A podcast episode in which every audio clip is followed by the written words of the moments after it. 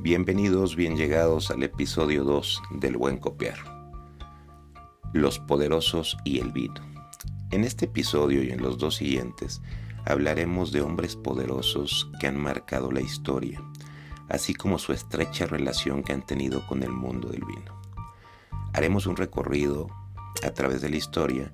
Empezaremos hablando de Alejandro Magno, Adolfo Hitler, Joseph Stanley y Donald Trump. Sin duda Grecia sigue siendo un referente en el mundo del vino, con sus más de 300 variedades de vides, distribuidas en viñedos por casi todas las regiones de Grecia.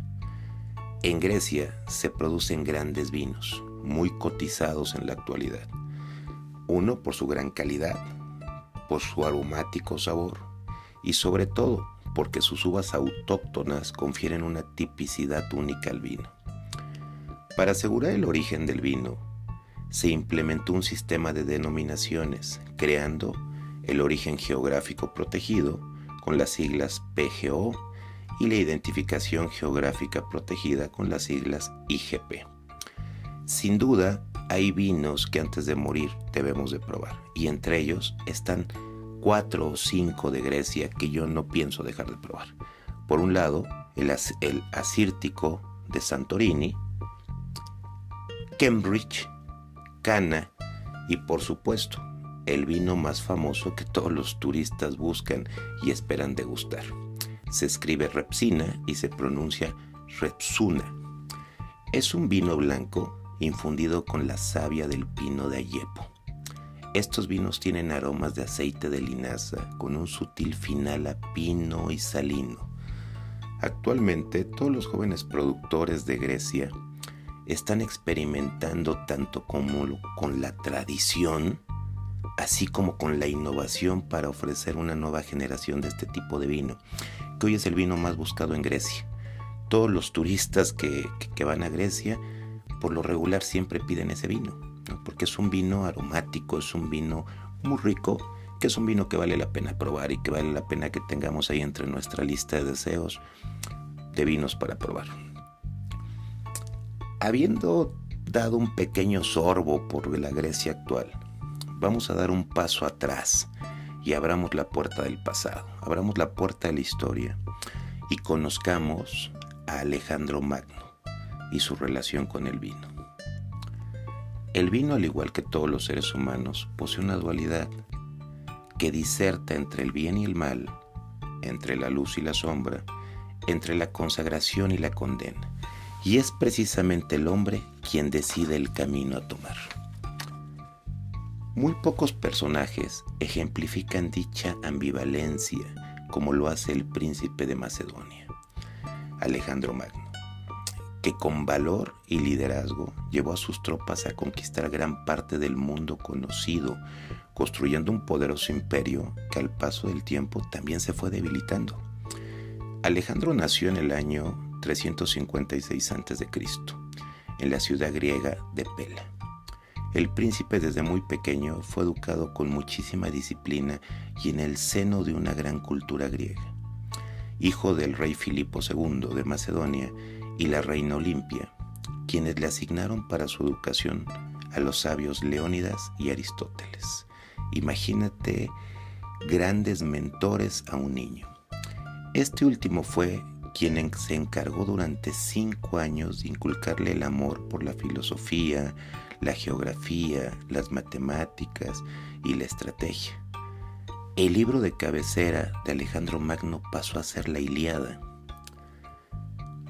aunque el rey Filipo siempre estuvo en contacto con el mundo helénico, los macedonios no eran considerados griegos. De hecho, Tucídides lo calificaban como bárbaro. ¿Y por qué los calificaban como bárbaro? Pues eran calificados de esa manera por su excesiva forma de beber. El historiador Teopopos aseguraba que el rey Filipo II se mantenía borracho gran parte del día un tanto por el gran gusto del vino que tenía y otra porque en aquellos tiempos era habitual que la gente no bebiera agua.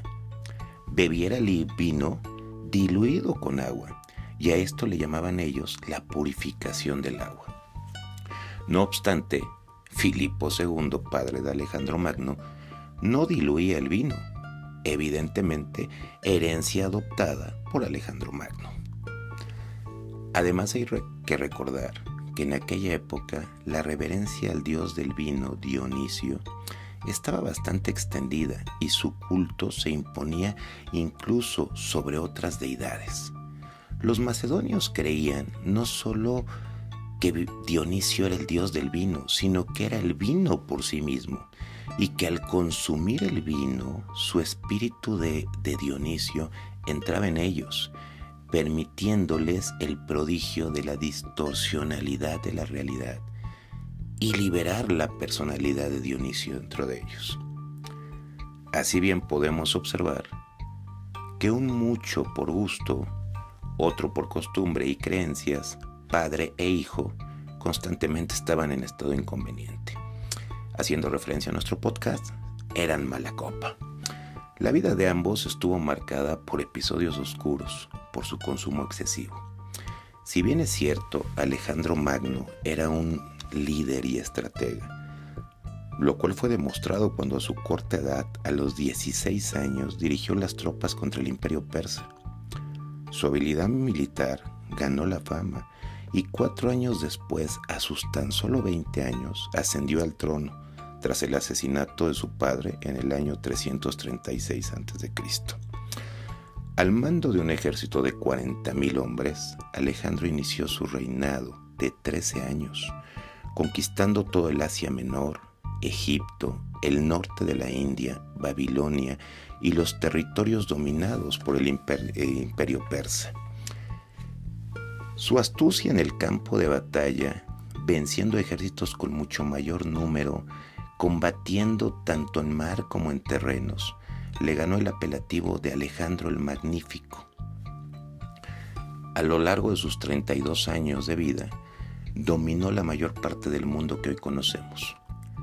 ¿Por qué no mencionarlo? Favoreció el mestizaje, el intercambio cultural, también fundó 70 ciudades, la mayoría de ellas bautizadas con su nombre. La mayor de ellas le llamó Alejandría, que se hizo en Egipto en el año 331 a.C. Sin embargo, así como Alejandro era un líder y estratega, ante su consumo excesivo de vino, su ego cada vez mayor y su arrogancia, cometió errores que terminarían destruyendo el imperio.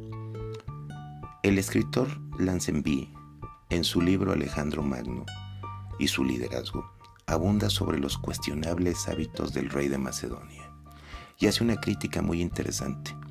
Recuerda que en estos episodios solo vemos sorbos de cultura y vino, pero que te invitaría a emborracharte leyendo y profundizando en la historia. Algunos historiadores sugieren que en aquella época el vino tenía más grados de alcohol. Fíjate qué interesante. Y esto lo sugieren porque hay escritos que describen que se mojaban lienzos sobre el vino y se ponían sobre las heridas de guerra para prevenir infecciones y para ayudar a sanarlas.